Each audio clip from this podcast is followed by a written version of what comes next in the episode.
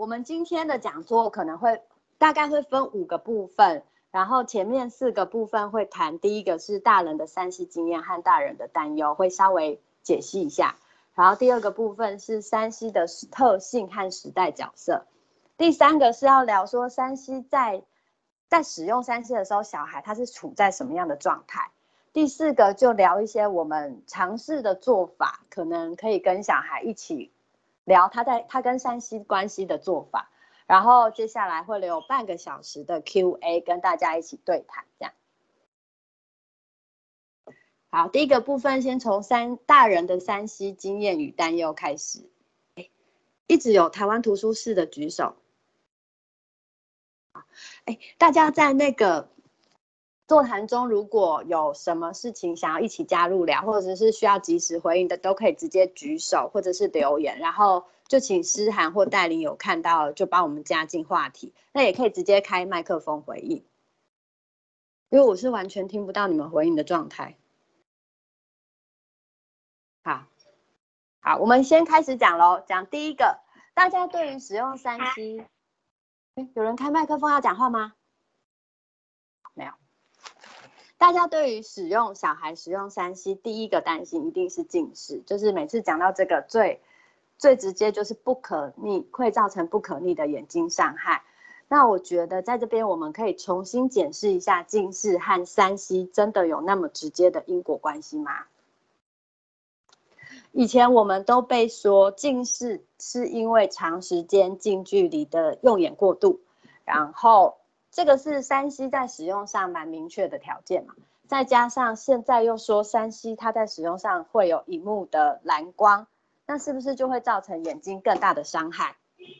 下一张，这个部分我想先谈一下我们自己的近视经验啊，可以大家有看到那个举手，有一个举手的功能，现场啊有近视的可以帮我按一下举手吗？我想看一下有多少人有近视。好，现在四个。他等一下会帮我们通。大家有看到荧幕上一直在跳动那个分享吗？我也要举手。有吗？有吗？有看到吗？我需要一点回应。有，现在三十三个了。好好好，三十二个了。多。好。啊，我们小时候没有平板，只有电视和游戏机。然后那个电视游戏荧幕又很大，而且又不可以随时拿来拿去。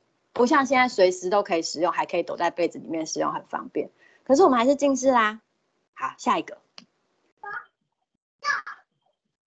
然后这边就想要请戴琳帮我们分享一个公式主题之夜做过一个关于近视的纪录片，叫《近视狂潮》。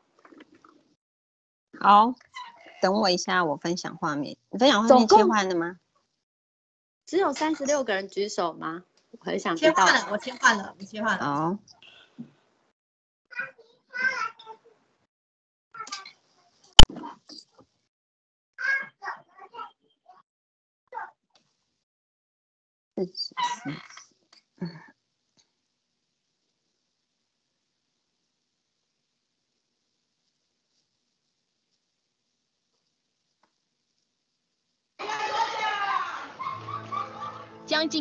Certaines études ont montré que quand les gens lisent longtemps, ou au moment où ils lisent, l'œil s'allonge. Alors il s'allonge peu, il s'allonge de quelques microns.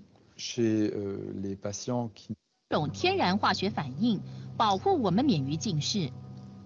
Light stimulates the neuromodulator called dopamine. That's what I think we're seeing in these pupil responses. The pupil is constricting more actively because of this release of dopamine. That dopamine release is making everything more sensitive, more responsive to blue, more responsive to being outside. 多巴胺这种分子不止在大脑产生，也在视网膜产生。这种物质会控制眼睛的生长。眼睛暴露在大量蓝色光线下时，视网膜受到刺激，多巴胺被释放出来，维持瞳孔的圆形。相反的，蓝色光线很少时，色彩比较偏红，多巴胺释放减少，导致眼睛变长。It's been found that dopamine is something that lower the chances that a child will become myopic So the more time you spend outside, the more dopamine you release, and the more dopamine you release, the more slowing of myopia that you get, which is beneficial to the child. 所以，多巴胺和蓝色光似乎能用来解释为什么世界上有这么多近视的人。 我们的生活方式使得我们花很多时间在室内，特别是为了读书，这会干扰童年时期的视力发展。而一旦近视出现，就无法逆转。There's still a mystery out there that more time outdoors doesn't 然后我会再跳后面另外一段台湾在这个纪录片里面的位置，稍微等我一下哦，哈。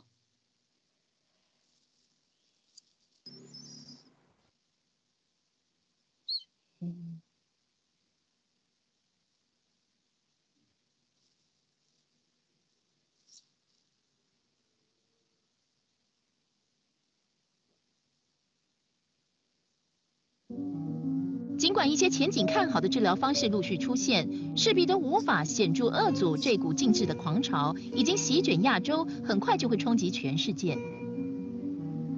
不过，有些国家决心力挽狂澜，他们致力在全国上下实施大规模防治。其中，台湾率先拥抱近年科学界在光度的角色方面所获得发现。我们再次与摩根教授见面，他获邀来到台湾。这是他面对真相的一刻，他即将亲眼看到他的理论对于打击近视是否确实造成影响。邀请他的是吴佩昌教授，这位眼科医学教授受到摩根研究成果的启发，制定了一系列预防措施。So in Taiwan, they can accept that in primary school, do not too much homework. Yeah, yeah, yeah, yeah, yeah, and yeah, yeah, play yeah. smarter and play very well. And today was a very And and play outside. yeah play outside.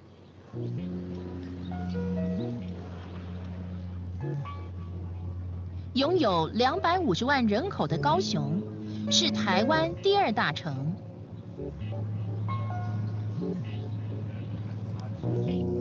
在这所医学院， 有将近九成学生近视。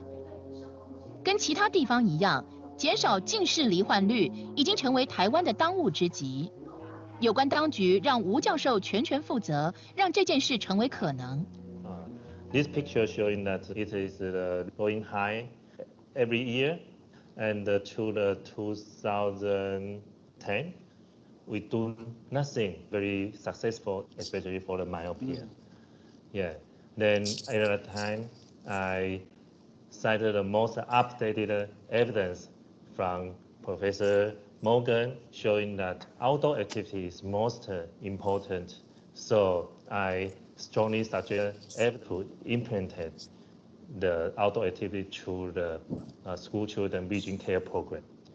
Uh, here now is five year, then we can see uh, the trend is inversed and then then continue to, to go down. It makes a scientist really happy to see this and so rapidly. Like we published our paper in uh, 2008. Uh, Don Mutti published in 2007. Within within less than 10 years, we're seeing the positive effects come through. So that's really fantastic. 惊人的改变正在台湾发生。 从二零一零年至今，学童近视率每年减少一成。借由在一些学校实施根本性的改变，吴教授成功达到这个结果。每天规定要有八十分钟户外活动，这是欧洲的两倍。户外活动全面成为优先项目。在这所试验学校中，自然课的上课地点是校园。平板电脑和数位荧幕不再构成威胁，特别是在户外使用时。教室也经过重新设计。其实那时候我们也在好，好，呃，因为这这个纪录片比较长，它一个多小时，所以我们就截录两个部分给大家看，这样子。然后呃，之后我们也会把链接在呃会后都付给大家，可以完整的了解这个呃理论跟那个研究，还有这个大规模的全世界的研究加纪录片的内容。对，呃，大家听得到我说话吗？可以。好，因为刚刚有切换一幕，不确定大家有没有切回来。然后其实刚刚那两段，一段是说就是他们最新的研究是眼睛。呃，大家应该知道说近视的原理嘛？近视的原理是当你长时间近距离的用眼，你眼球的形状会因为要适应近距近距离的用眼而变成椭圆形。那在椭圆形的状态，如果你这个时候有呃去放松或者去户外照自然光的话，它会分泌一个叫做多巴胺的一个物体，就是因为自然光就是照射眼睛，它自然而然身体就会去做这个调节机制。然后椭圆就会变成原来的圆形，所以在你的眼睛还没有像我们这样子定型，像我们现在已经近视，就代表你的调节已经没有办法再进行了的时候，你只要能够去让自然光照射多巴胺分泌的话，其实眼球是有机会再是一直持续有一个弹性的。那他最后一个部分在台湾做那个实验，有提到说他们自自自然课是用。三 C 到他们的校园户外去做进行，然后他们也有一个这样子的方向，是说在户外有自然光、日光的情况下，三 C 其实它并不是一个威胁。然后所以呃，这个是分享给大家一个其他的不同的近年来的观点，可以让大家再去思考。然后我们把那个再丢给再再麦克风再还给韩玲。好。诗翰，我要下一页。呃，我简单讲一下，就是刚刚里面有提到那个关键字，就是 play outside。然后其实这个影片，我觉得大家可以回去跟自己的经验，还有放在孩子身上观察一下，那个三 C 的使用和近视之间，它还有那么直接的关联吗？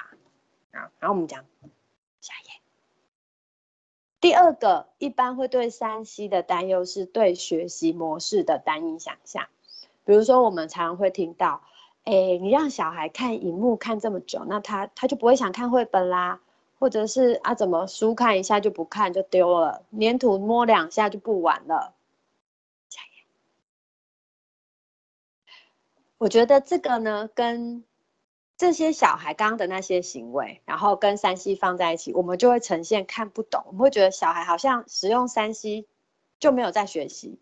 然后这里会出现一个问题哦，就是小孩出现什么样的长相才叫做有在学习吗？以前我们在讲哦，这个谁他有在学，哦，他好像是一个好学生的样子。我们想想看，是不是通常是指那个人一次只做一件事？而且他通常在做我们看得懂的事，比如说我们看到他在看书，坐着看书，我们看他坐着画画。可是如果我的小孩是一边在看平板一边画画，这样我还觉得他在画画，他在创作吗？然后我如果是一边看着 YouTube 上面有很多小孩，呃，教小孩怎么用废材啊，或者是怎么用食物创作影片，然后一边跟说妈妈，我们家有没有这个材料，有没有那个材料，我可以也做这个吗？这样我还会觉得他在他在创作吗？那我们再来想第二件事情，做什么事才有教育意义？我问，呃，以前呢谈到画艺术创作或创造，我们会觉得捏黏土、学画画是艺术创作和艺术的学习。那在平板上使用美妆修图算不算？然后弹钢琴是在学音乐，那在平板上玩钢琴软体算不算学音乐的一种？那以前我们跳跳舞机呢？跳跳舞机算不算学跟音乐在学习音乐的一种？等一下，我会请带领给我们看一个音乐软体，然后它它嗯，在这个软体上我们可以看到它怎么把节奏变成可以摸。就是你看得到以及可以触碰的那个东西，我觉得它就是在三 C 里面把学音乐这件事关于节奏一个很很重要的转换。然后我们请戴琳帮我们播一下这个软体。好，那个呃，这个软体其实是我我自己以前很小时候有学过音乐，但是后来就没有再学钢琴。然后因为钢琴老师被我气的出国了，就没有再回来我们那个地方，所以后来我就没有再继续学钢琴。可是我发现这个软体，呃，它很能够细致的去导引很多东西，让你的学习开启的时候是会很轻易的。然后我等下 demo 一下，大家听一下我这个。诶，初学者弹钢琴，但他就是经过这个软体指导我的。好，我来示范一下。嗯，分享荧幕画面，好，开始。然后我要回到他在 Simply Piano，然后我给大家看一段很简短的简介。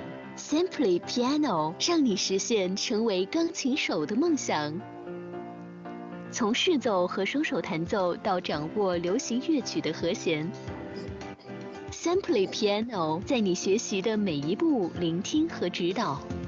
如果你想要学钢琴，你最终仍需要一架钢琴或一个键盘。但在那之前，你可以先用本应用程序 3D Touch 触摸键盘学习。你的钢琴之旅现在启程。好，来，我们来开始啊。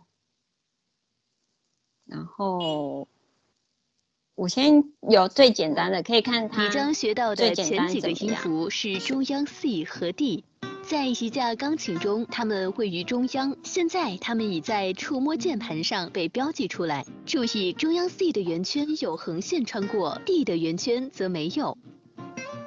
这就是它们两个音符的区别。所以他告诉我完了，就要开始弹了。哎，看一下，你将学到的前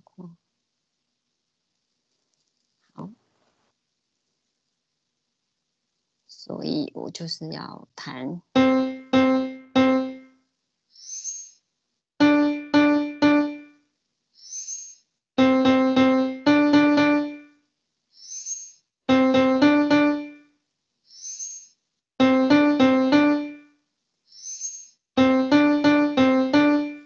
错了，到 red，